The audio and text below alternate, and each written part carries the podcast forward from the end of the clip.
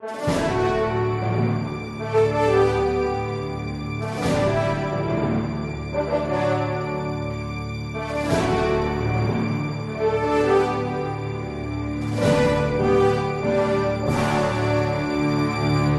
resposta católica de hoje, gostaríamos de responder à pergunta do que a Igreja diz a respeito do uso de animais para experiências científicas. A pergunta vem de um dos nossos alunos, Williams, que estuda biologia e pergunta o que é que a Igreja diz a respeito do uso de ratos vivos em laboratórios, o uso de seus corpos para estudos anatômicos, fisiológicos e etc. Bom, Williams, é importante que nós saibamos qual é a posição dos animais dentro do projeto de Deus. É isso que vai realmente responder à nossa pergunta. Para isso, vamos usar o catecismo da Igreja Católica. Se você em casa tiver o catecismo, abra no número 2416, 17 e 18. Ali você vai encontrar claramente a posição da Igreja com relação aos animais. Em primeiro lugar, a visão positiva sobre os animais. A Igreja dá uma dignidade aos animais, sim. Por quê? Porque se Deus, até mesmo Deus, olha para os animais com providência, ou seja, com cuidado e carinho, também nós podemos fazê-lo. É o que nós podemos deduzir do texto de Mateus, capítulo 6, versículo 26, onde Jesus diz assim: Olhai os pássaros do céu, não semeiam, nem colhem, nem guardam em celeiros, no entanto, o vosso Pai Celeste os alimenta. Veja, Deus alimenta os pássaros. É esta a visão que Jesus quer imprimir em nossos corações, que existe uma providência divina para com os animais. Se é assim, podemos ter carinho e respeito para com os animais, e aí o catecismo nos recorda o exemplo de São Francisco de Assis e de São Filipe Neri, santos que tinham um cuidado especial para com estas criaturas de Deus. No entanto, no número seguinte, o número 2417, a Igreja recorda que Deus confiou os animais à administração daquele que criou a sua imagem. Isso quer dizer que nós podemos usar os animais para nossa alimentação, podemos usar os animais para fazer vestes e não somente isso. Os animais, uma vez domesticados, podem ser usados para nos ajudar nos nossos trabalhos e para o nosso lazer. Não somente isso. O catecismo diz explicitamente respondendo à sua pergunta. Os experimentos médicos e científicos em animais são práticas moralmente admissíveis, se permanecerem dentro dos limites razoáveis e contribuírem para curar e salvar vidas humanas. Por isso, aqui estão os limites da experiência científica. Não se trata de maus tratos, mas se trata de compreendermos que os animais não são a finalidade última da criação. A finalidade última da criação é Deus e o homem, que é a imagem e semelhança de Deus. Bom, se é assim, se nós podemos usar os animais, no entanto, existe um limite para aquilo que seria um abuso. O número 2418 diz assim: primeiro, é contrário à dignidade humana fazer os animais sofrerem inutilmente e desperdiçar as suas vidas. Vejam que a frase é extraordinária. Está dizendo que é contrário à dignidade humana. Ou seja, quando eu faço algo que é cruel para com o animal, é contra a minha dignidade. É importante recordar que esse número do catecismo não está na explicação do mandamento não matarás, mandamento número 5.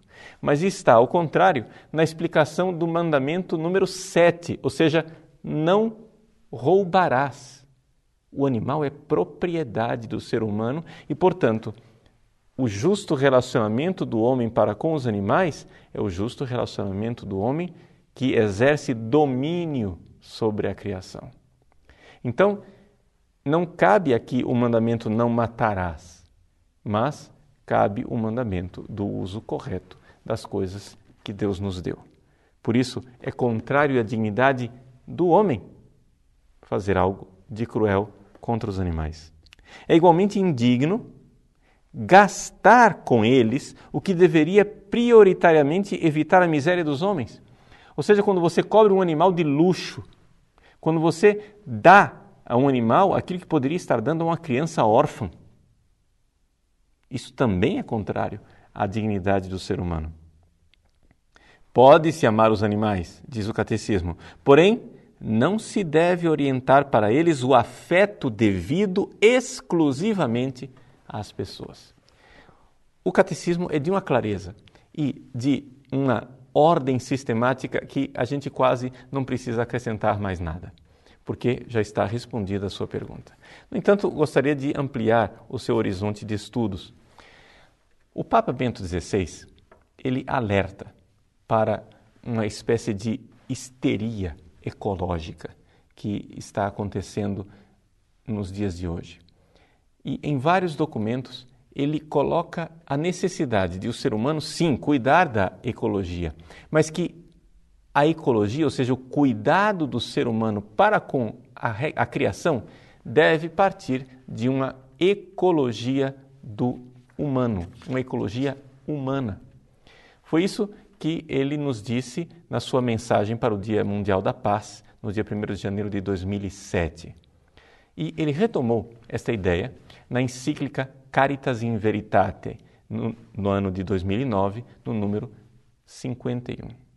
Vejam que o Papa aqui está expressando esta realidade de que, se quisermos uma justa ecologia, devemos sim olhar para a dignidade do ser humano.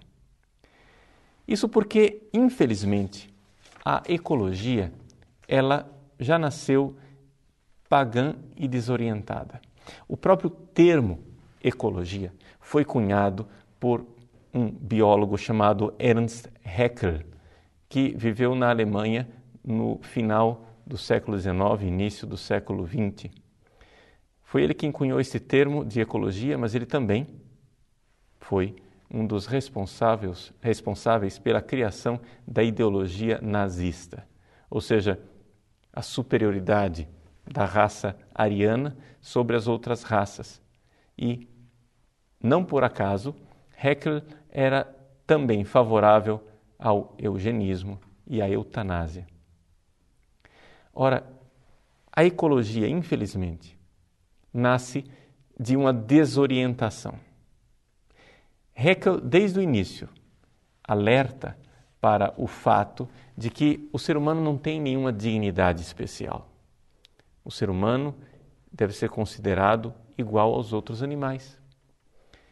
E isto vai evoluir ou involuir, deveríamos dizer, até chegarmos a declarações como a declaração do Clube de Roma, que diz que o planeta Terra tem um câncer. E o nome desse câncer é o ser humano. Infelizmente, esse tipo de declaração de uma certa histeria verde está sendo repetida dentro da própria Igreja Católica com teólogos como o senhor Leonardo Boff, que mostra que o ser humano é a doença que afeta o planeta Terra, a Gaia. Voltamos ao paganismo.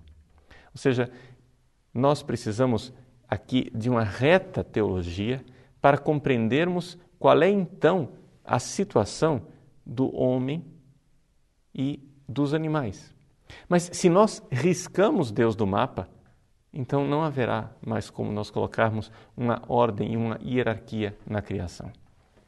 Para nos ajudar a esse respeito, nós temos Santo Tomás de Aquino, grande doutor da Igreja, que na Suma Teológica, na primeira parte da Suma, na questão número 33, no artigo 3, ele explica como é que nós somos filhos de Deus. E ele diz: existem vários níveis dessa palavra filho. A palavra filho pode ser atribuída a qualquer criatura de forma imprópria, ou seja, filho de forma própria é somente Jesus. Mas a criação pode ser receber a palavra filho e, portanto, uma dignidade de filho, conforme uma semelhança. As criaturas, em geral, são filhos por semelhança de vestígio, diz Santo Tomás. Ou seja, nas árvores, nas plantas, nos animais, existe um vestígio de Deus. Então, poderíamos dizer que Deus é pai dos animais também, mas somente por essa semelhança de vestígio. É por isso que o livro de Jó diz: Quem é o pai da chuva, senão Deus? Mas existe uma segunda forma de semelhança. É a semelhança de imagem, que somente o homem, animal racional, possui. E então aqui nós temos uma dignidade maior a dignidade do homem, animal racional. Mas São Tomás não para por aí. Ou seja, nós não somos somente filhos por semelhança de imagem, mas podemos ser filhos por semelhança da graça. E aí nós temos os batizados, aqueles que são filhos por adoção, a adoção do batismo. Mas há ainda um outro grau que nós poderemos alcançar se um dia chegarmos no céu. É o grau da semelhança da glória.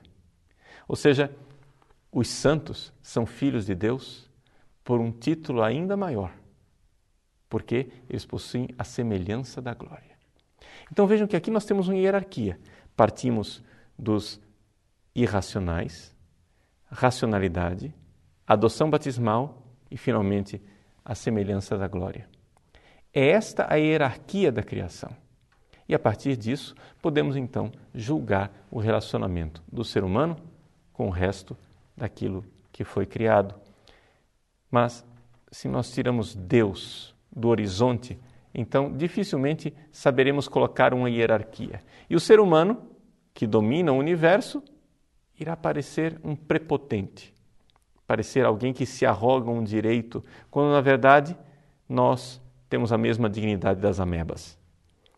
Vejam, aqui, Deus é quem realmente ilumina a dignidade humana. Por isso, nos assusta um pouco, mas é evidente que as coisas vão terminar indo por este caminho.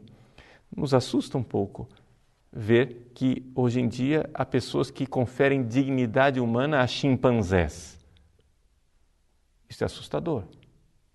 Mas não é surpreendente, porque se tiramos Deus da nossa vida, de onde virá a dignidade do homem, senão da semelhança para com o Criador?